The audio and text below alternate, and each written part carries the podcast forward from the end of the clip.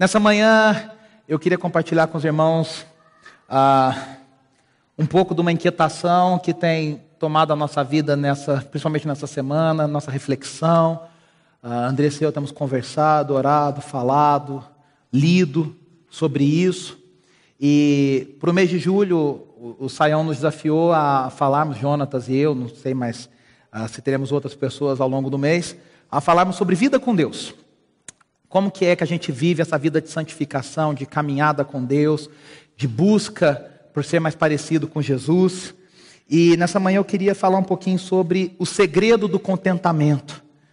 Por que o segredo, né? Porque parece que está muito longe da gente. Parece que cada vez a gente vive numa uh, sociedade cada vez mais infeliz. Né? Se eu perguntasse aqui uh, quem quer ser feliz? Acho que todos nós levantaríamos a mão. Acho que ninguém na face da terra diria que não quer ser feliz. Todos nós queremos. Isso é um desejo inato do ser humano. Isso é algo que a gente nasce com, ele. O desejo de ser feliz, de ficar bem. Só que hoje nós vivemos nessa sociedade onde se fala tanto de felicidade. A gente fala tanto de, olha, você tem que fazer o que você ama. Você tem que, né, as propagandas falam, seja quem você quer ser, busque a sua felicidade.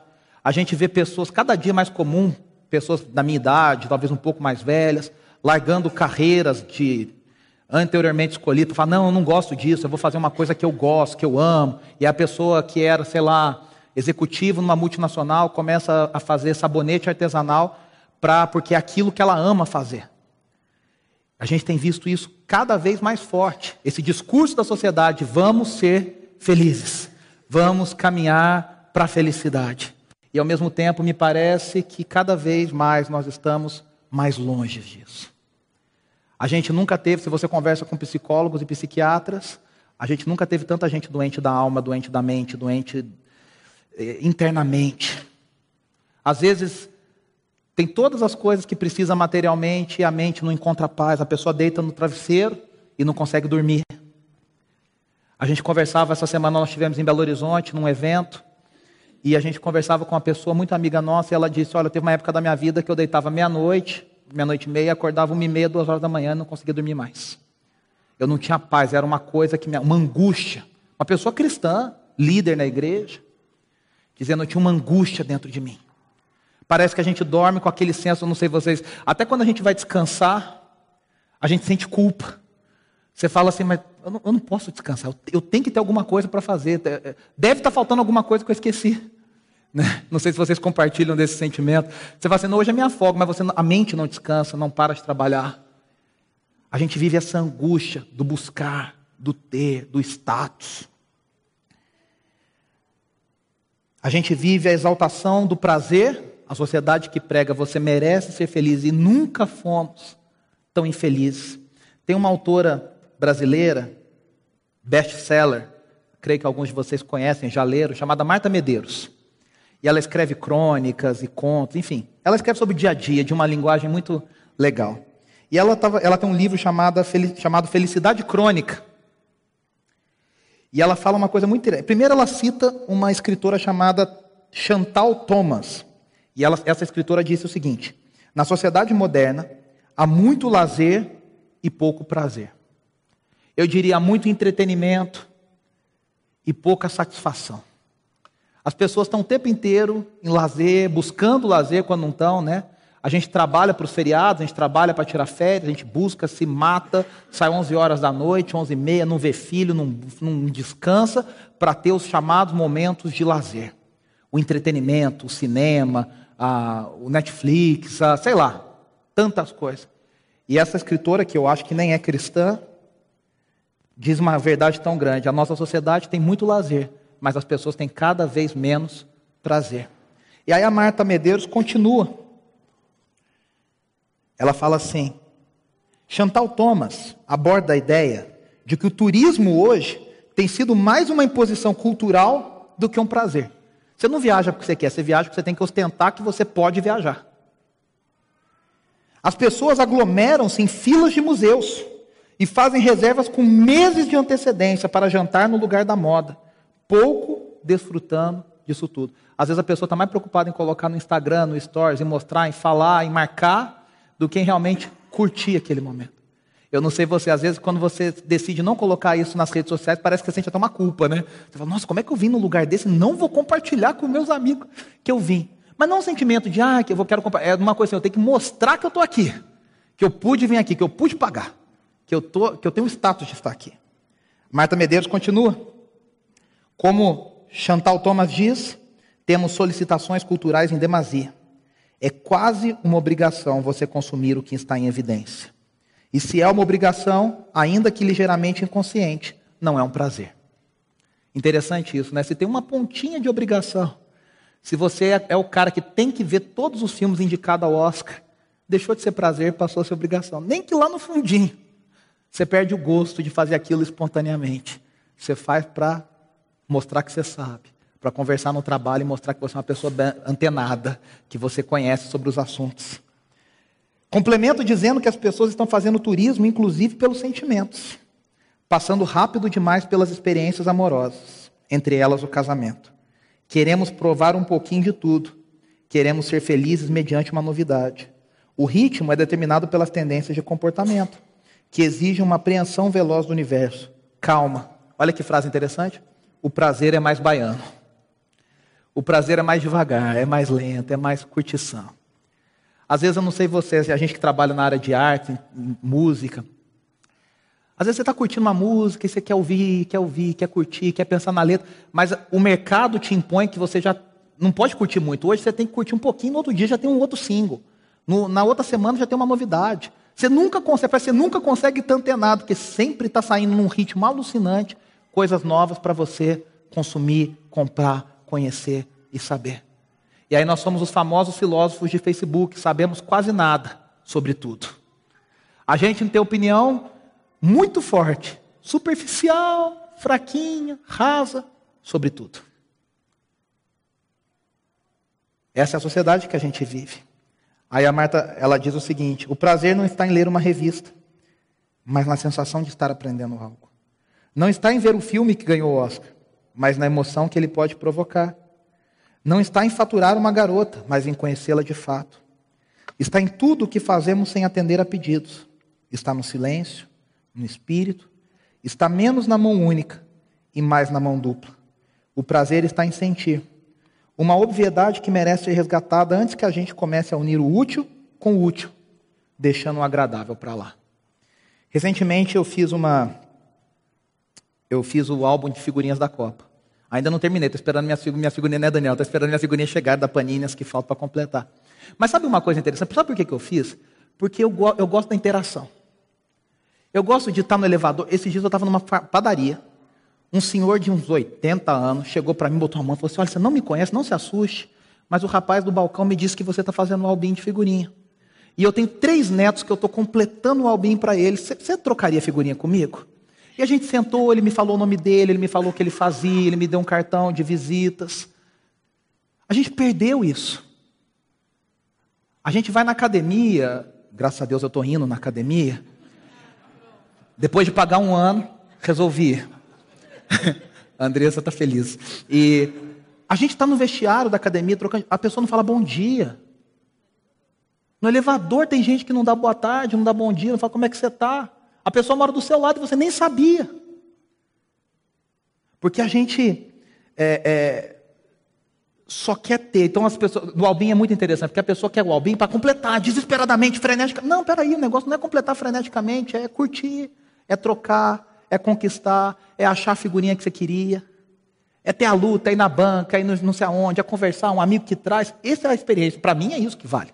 Não é ter o albinho completo. O albinho completo você guarda e põe dentro do armário. E um dia o colecionador se engana e fala: um dia isso aqui vai valer dinheiro. Né? Eu coloquei a, a imagem do tio Patinhas aí, porque um dos, minhas, dos meus hobbies é colecionar gibi da Disney. Amo gibi da Disney. Principalmente do tio Patinhas. Coleciona essas de capa dura, de para colecionar. Agora a editora Abril não quer mais publicar, falou que não vai publicar depois de 68 anos, vai parar de publicar o Pato e, e Companhia Limitada. E o tio Patinhas é um personagem muito interessante na nossa cultura. A Forbes, em 2015, fez uma pesquisa, fez uma lista dos 15 personagens de ficção mais ricos.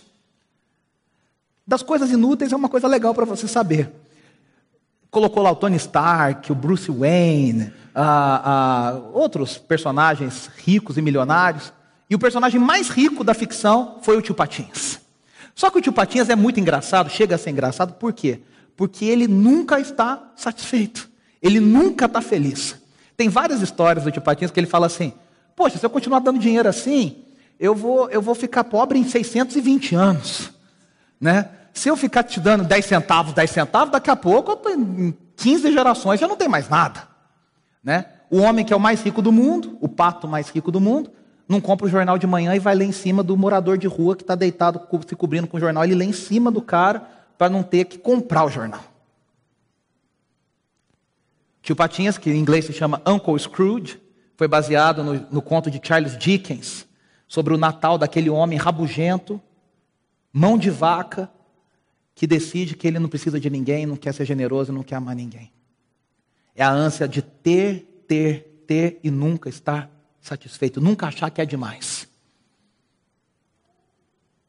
Tem uma história do tio Patinhas que mostra muito isso. Ela fala assim: ele fala, quando eu tiver o meu primeiro milhão, eu vou largar tudo e vou comprar um, um terreno e vou ser feliz.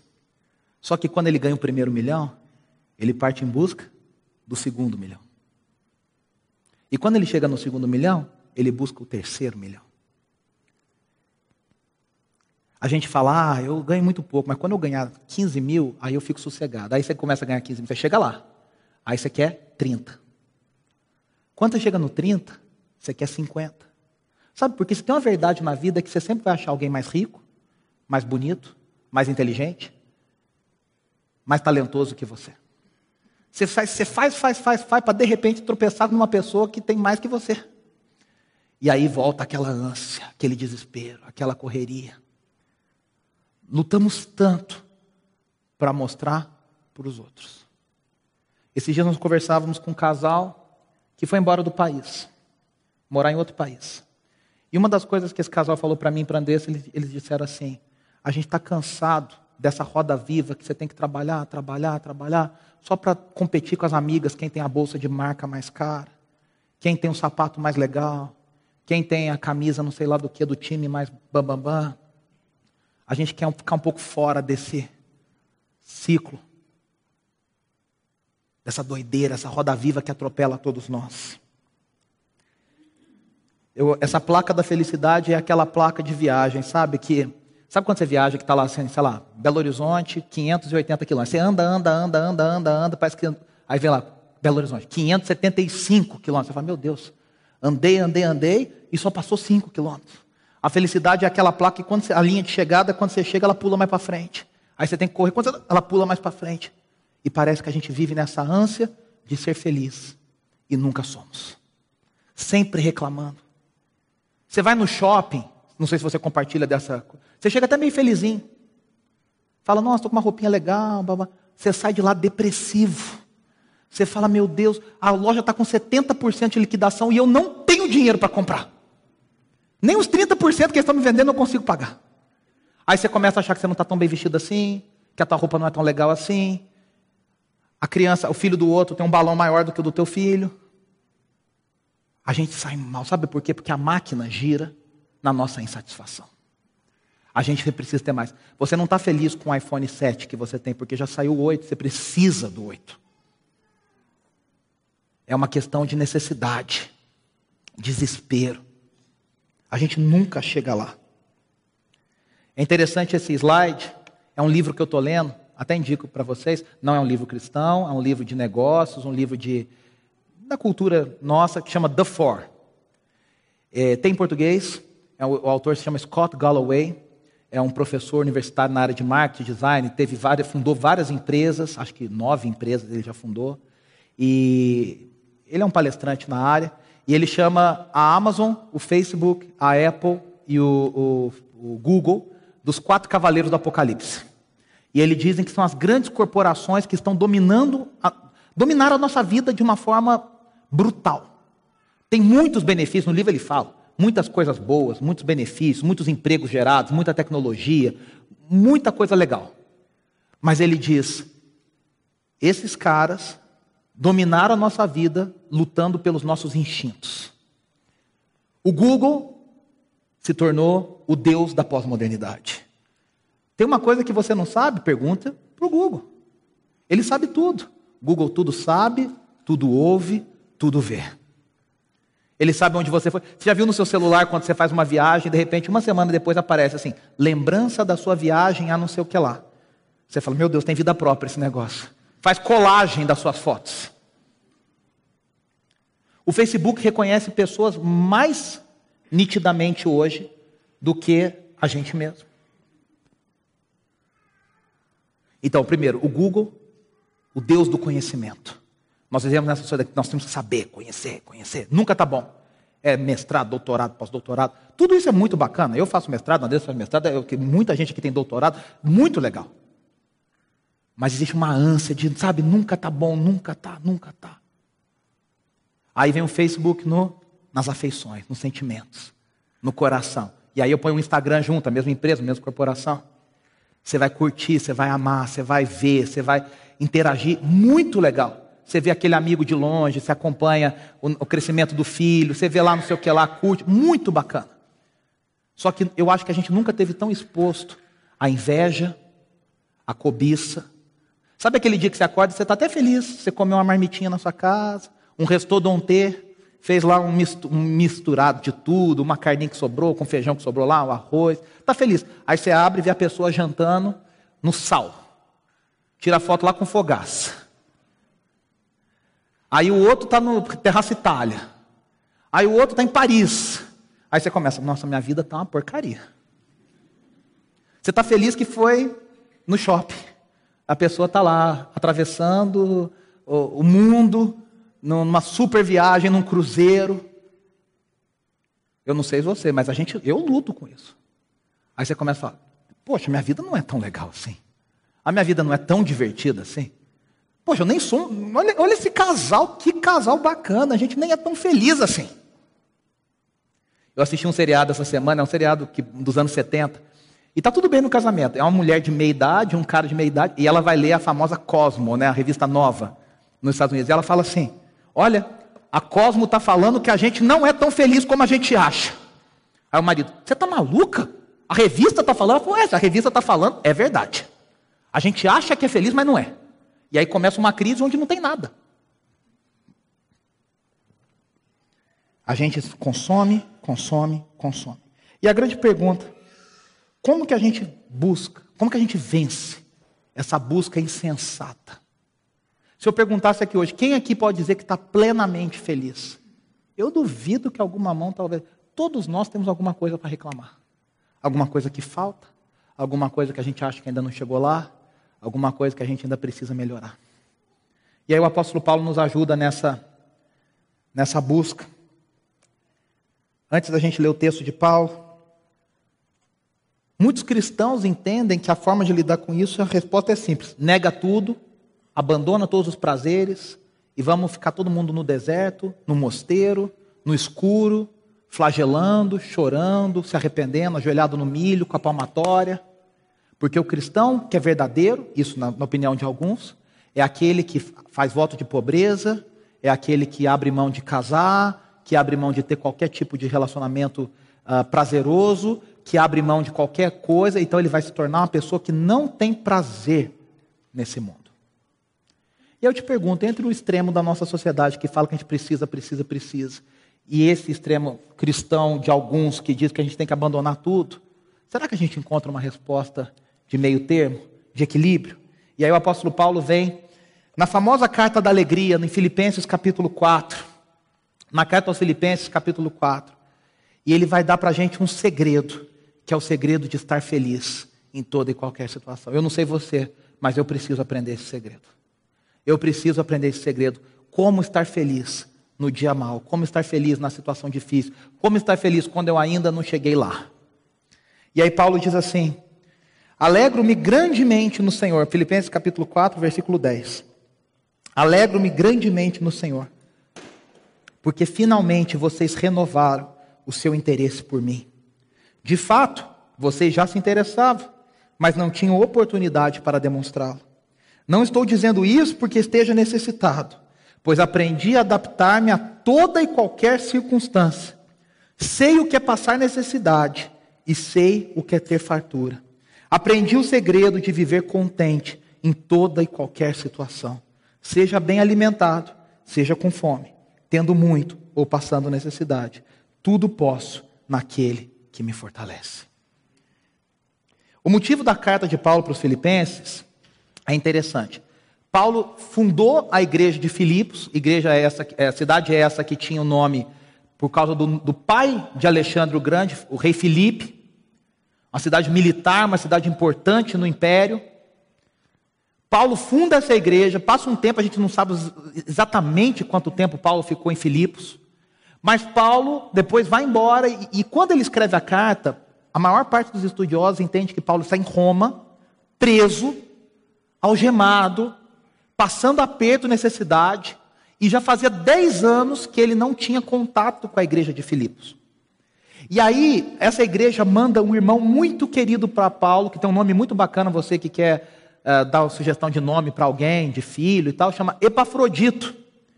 E Epafrodito, que era amigo de Paulo nessa época que Paulo funda a igreja, ele vem até Paulo em Roma com uma doação dos irmãos. A gente não sabe se era dinheiro, se era presente, se era comida, mas Epafrodito traz um carinho da igreja para Paulo. O que acontece? Epafrodito, que era muito amigo, além de tudo, foi um consolo, um homem preso, isolado, solitário, agora tem um amigo esse cara fica doente, quase morre, e Paulo diz: Olha, pela graça do Senhor, por amor a mim e por amor a vocês, Epafrodito não morreu, mas eu estou mandando ele de volta para vocês. E aí ele escreve essa carta de agradecimento e Epafrodito leva essa carta aos filipenses. E Paulo fala uma coisa muito interessante. Primeiro que ele agradece o carinho mas ele agradece de um jeito para dizer o seguinte, irmãos, eu estou dizendo isso, que ele usa o finalmente, né? Porque finalmente, como assim, oh, até que enfim vocês lembraram. E aí ele, ele, ele se explica, ele fala: olha, eu não estou dizendo que vocês não se interessavam, é que vocês não tinham oportunidade. E eu não estou agradecendo para dizer uma indireta para vocês mandarem mais. Não mandem mais. Eu já tenho o que eu preciso. Aqui nós vemos a gratidão de Paulo pelo carinho da igreja de Filipos. Essa igreja que talvez fosse uma das mais necessitadas de toda a região. Tinham igrejas muito mais poderosas e quem cuidava de Paulo era a igreja de Filipos. E aí o apóstolo, depois que ele agradece, ele vai começar a ensinar para a gente qual é o segredo desse contentamento. E a gente vai ler isso aqui juntos, né? Lembre-se uma coisa: Paulo está falando isso, preso, algemado, passando necessidade, injustiçado depois de sofrer um monte de coisa, para chegar em Roma, sofreu um naufrágio. E ali ele escreve dizendo para a gente ser agradecido e para a gente viver feliz. A primeira coisa que Paulo nos ensina: Deus quer que a gente seja feliz. Quem nasceu num lar cristão como eu, talvez para isso aqui, a gente cantou a música aqui, Lugar Secreto, e fala assim: o teu sorriso é vida. Aí tem gente que já fala, ai, Deus sorrindo. Por quê? Porque você tem uma ideia de que Deus é bravo, Deus é carrasco. Deus é aquele diretor de escola que fica atrás da coluna esperando você errar para ele vir te dar a palmada, para ele vir te castigar. Muitos de nós lutamos com essa imagem de Deus, do Deus carrasco, do Deus bravo, do Deus que vai condenar e mandar a gente para o inferno. E Paulo quer dizer, nos ensina aqui, ele diz lá no começo desse capítulo: alegrem-se no Senhor. Outra vez digo para vocês: alegrem-se no Senhor. Deus quer que a gente viva feliz. O problema é o nosso conceito de felicidade. É o que a gente entende por felicidade. E aí Paulo vai usar a palavra contente. E no mundo antigo essa palavra era autarques, que quer dizer inteiramente autossuficiente. Olha que interessante, Paulo usa uma palavra pagã usada por um grupo chamado, um grupo filosófico chamado estoicos, que a Bíblia inclusive cita os estoicos. O que, que os estoicos acreditavam? Olha, olha que interessante. Eles acreditavam na dualidade do mundo. O mundo real é mal e o mundo espiritual é o mundo bom. Então, o que, que o homem tem que fazer para atingir a salvação? Ele tem que negar todos os prazeres humanos materiais.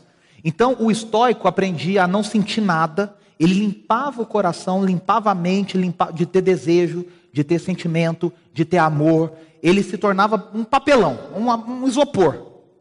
Porque ele dizia que a pessoa que não tem sentimento e a pessoa que não tem desejo, essa pessoa verdadeiramente se torna feliz. E Paulo pega essa palavra, que significa o auge dos estoicos, do, do, do ápice da redenção dos estoicos, para dizer a pessoa que não precisa de nada, ela se basta.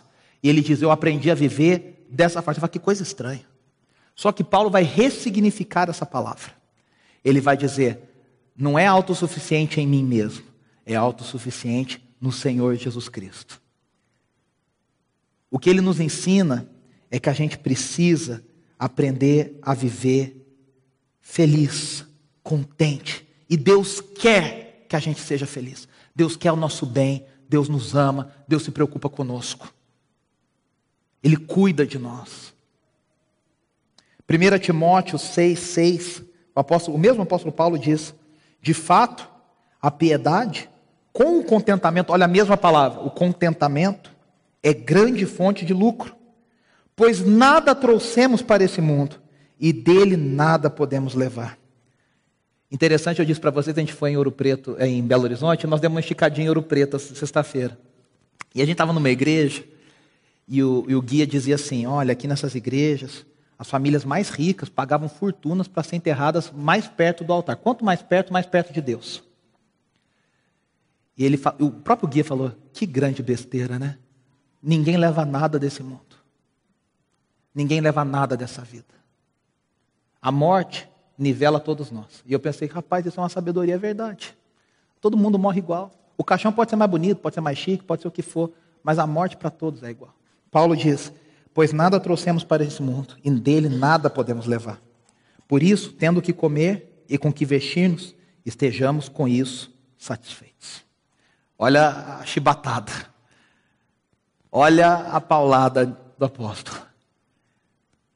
A gente tem o que comer, tem o que vestir, a gente tem que aprender a estar satisfeito. Segunda coisa, o contentamento é algo a ser aprendido. A gente não nasce sabendo, pelo contrário, vamos falar a verdade. A gente nasce caído, a gente nasce pecador, a gente nasce longe de Deus. A nossa natureza mesmo é de ingratidão, é de reclamação, é de insatisfação. A nossa natureza é que nem a do povo do deserto. Deus está fazendo, Deus está acontecendo, a gente está lá reclamando, reclamando, e, falta isso, falta aquilo, olha isso aqui. Nós, a gente sempre vê, nossa natureza, o copo meio vazio. Quando a gente tem no, o novo nascimento, a experiência com o Espírito Santo de Deus, que troca o nosso coração, esse coração novo, essa natureza nova, esse novo homem que o apóstolo Paulo fala, é capaz de entender a gratidão e aprender a estar feliz com pouco.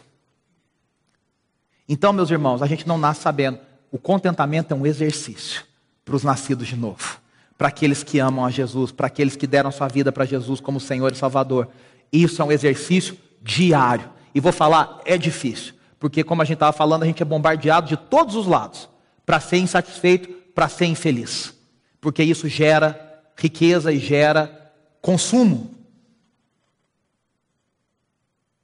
A gente precisa aprender a ser contente. E vou dizer, para alguns de nós isso é mais fácil, para outros é mais difícil. Tem gente que sentem muita dificuldade. Tem gente que é muito perfeccionista, muito reclamão. Tem gente que é muito ingrato. E aí, meu amigo, a gente tem que lutar mais para ser contente, para aprender a ser contente. Terceira coisa, entendemos melhor o contentamento quando a gente passa por situações difíceis. Eu não sei se todos conseguem ler, o apóstolo Paulo diz assim ali em 2 Coríntios 12, 10. Por isso, por amor de Cristo, olha que loucura, regozijo-me nas fraquezas, nos insultos, nas necessidades, nas perseguições, nas angústias, pois quando sou fraco, é que sou forte. Você não leu errado, eu não li errado. O apóstolo Paulo está dando graças a Deus porque foi espancado, porque foi perseguido, porque foi ultrajado porque falaram mal dele injustamente. A gente hoje né, não aceita nada, a gente, qualquer coisinha a gente já vai no Reclame Aqui, já faz um post, já, a gente não leva desaforo para casa de jeito nenhum, já quer que o saque da empresa ligue para a gente, que a gente seja. O apóstolo Paulo falando: olha, quando eu fui ultrajado, quando eu fui pisado, quando eu fui difamado, aí que eu me alegrei, porque na minha fraqueza o Senhor se fez forte. Lembra daquele famoso texto de Paulo que ele diz: O Senhor me colocou um espinho na carne, e eu pedi três vezes ao Senhor que me tirasse. A gente não sabe o que é esse espinho na carne. Alguns dizem que era a sogra, brincadeira. Alguns dizem que era é, uma doença. Outros dizem que era alguma, algum tipo de tormento psicológico. A gente não sabe o que é. O que a gente sabe é que Paulo pediu três vezes para esse espinho da carne sair. E o que, que o Senhor disse para ele? A minha graça te basta. Quando está tudo bem, é muito fácil a gente confundir a situação boa com contentamento. Agradecer quando fazem o bem para você, você não faz bem nenhum. Você não está fazendo nenhuma vantagem. Está feliz quando você está com a conta em dia, os trabalhos em dia, sendo elogiado, meu amigo, isso aí você não faz mais que obrigação. A gente aprende o contentamento quando a situação aperta, quando fica difícil, quando a luta se levanta, quando a necessidade vem, quando a doença vem, o diagnóstico ruim vem, o desemprego vem, a tempestade vem, aí a gente aprende a estar feliz em toda e qualquer situação. Será que a gente vai chegar um dia nessa, né, agradecer a Deus, porque quando é que eu sou fraco, o Senhor me faz forte. Eu sou forte não na minha capacidade, eu sou forte na capacidade do Senhor. Eu sou forte não, eu sou forte não no meu conhecimento, mas eu sou forte no conhecimento de Deus. Eu sou forte não na minha sabedoria, mas na sabedoria de Deus. E aí, finalmente, o apóstolo Paulo chega no versículo 12, 13, contando para a gente qual é o segredo desse contentamento. A primeira coisa que o apóstolo Paulo diz: eu aprendi a ser feliz, aprendi a estar contente em toda e qualquer situação. O contentamento bíblico e cristão não depende da circunstância. Não depende da bolsa de valores amanhã, não depende da cotação do dólar, não depende se o Brasil vai passar para as quartas de final ou não, não depende se o seu time vai ganhar ou não, não depende se o seu casamento está bem ou não. O contentamento bíblico e cristão não depende das circunstâncias. E aí você fala, como, como que isso é possível? Como que isso é possível? Porque eu dependo das circunstâncias. Quando você troca a fonte de segurança da sua vida. E aí é o segundo passo. O apóstolo Paulo descansa na providência divina. E o que é a providência divina? Não é previdência, não, é providência divina.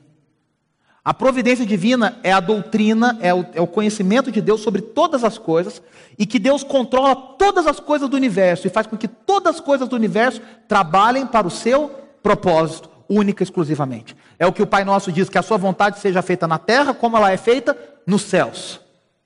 Isso é a providência de Deus. Não tem um detalhe da nossa vida que escape da providência divina. Não tem, a Bíblia diz que não há um fio de cabelo que cai da nossa cabeça que o Senhor não permita.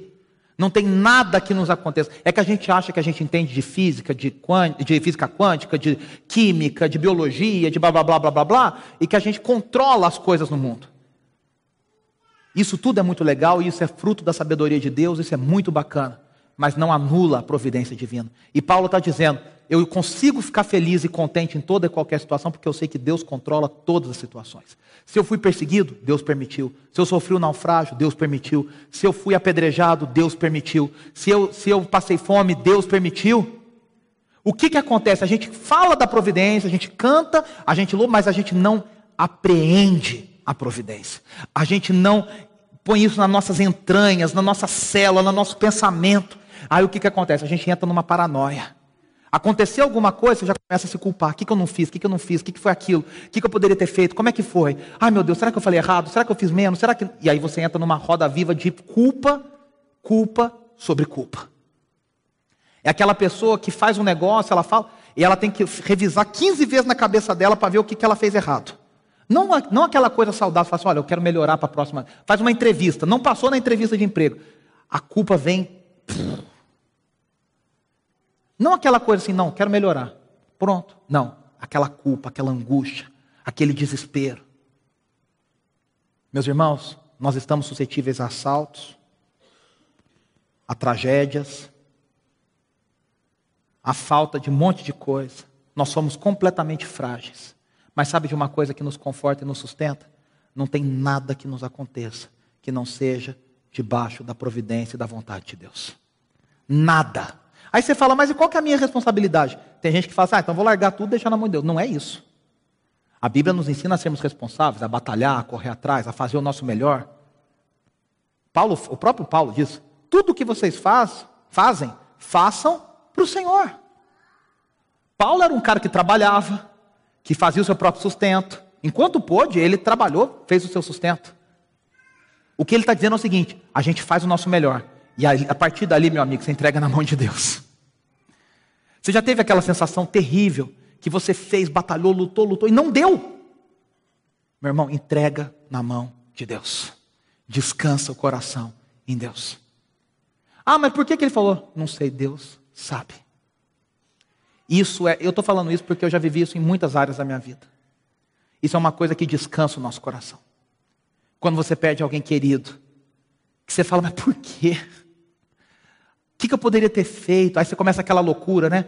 Ai, será que eu devia ter ligado para o médico? Ai, será que eu deveria ter chamado não sei o que lá? Será que. Ai, está debaixo do controle de Deus. Ah, mas por que, que eu perdi o emprego? Será que eu fiz aquilo? Eu não devia ter feito aquilo. Ai, meu Deus do céu. Está debaixo do controle de Deus. Quando a gente entende, a gente vive a providência divina, a gente entende o contentamento.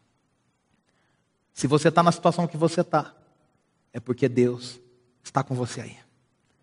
E Ele quer te ensinar, Ele quer trabalhar em você, Ele quer te fazer forte na sua fraqueza. E não se engane, todos nós temos uma fraqueza. Se você está bem financeiramente, talvez a sua fraqueza seja emocional, familiar. Se a sua família está bem, talvez a sua fraqueza seja financeira. É que a gente olha para os outros e sempre parece que está tudo bem. Mas cada um sabe, como diz a expressão, onde aperta o seu sapato. Cada um sabe o calinho onde dói. Cada um de nós tem uma fraqueza e a gente precisa ser forte, aprender a ser forte no Senhor. Jesus nos lembra isso quando ele diz: Olhem para os lírios do campo, eles não trabalham e o Senhor os veste.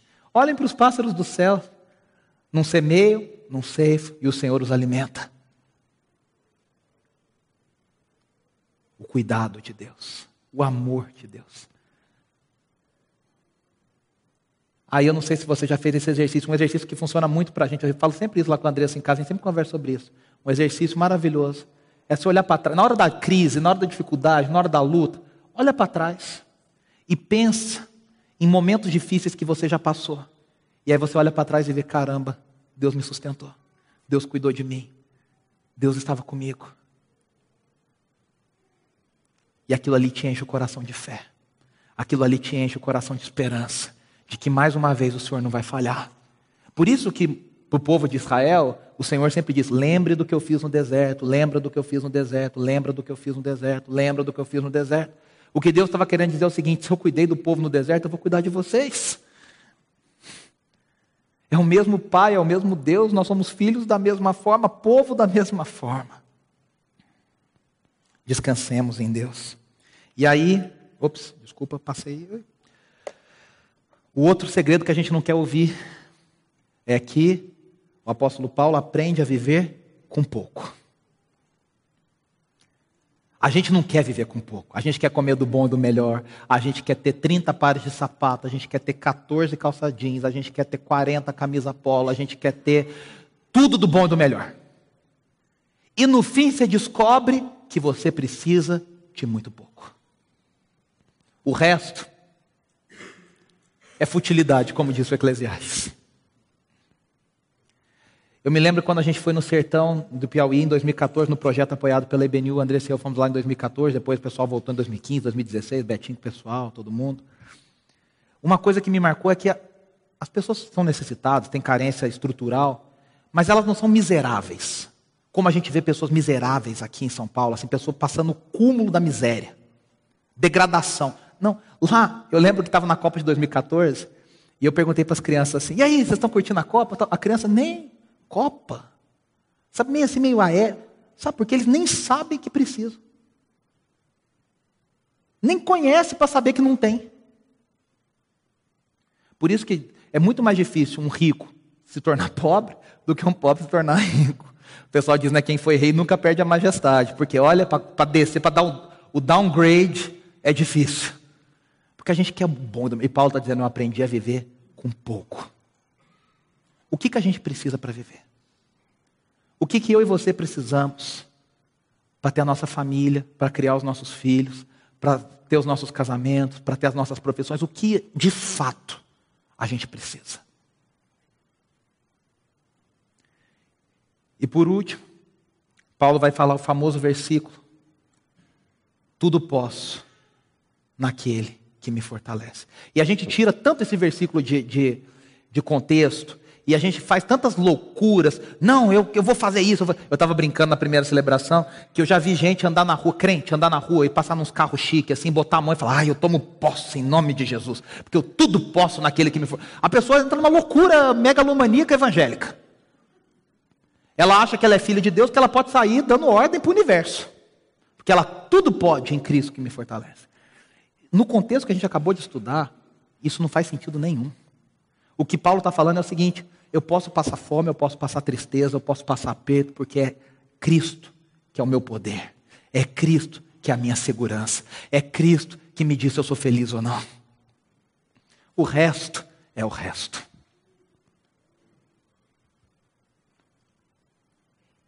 E aí ele aprende até colocar o seu prazer em Cristo. Ele vai dizer para que a glória seja de Cristo. No final desse texto de Filipenses, diz a ele a glória e a honra. O John Piper, eu quero encerrar com isso, famoso pregador e escritor, tem um livro muito polêmico que ele chama O Hedonismo Cristão. E parece que são duas frases, duas expressões que não se combinam. Ou você é hedonista, busca o prazer, ou você é cristão. E o Piper diz: o cristianismo é o maior dos prazeres do mundo.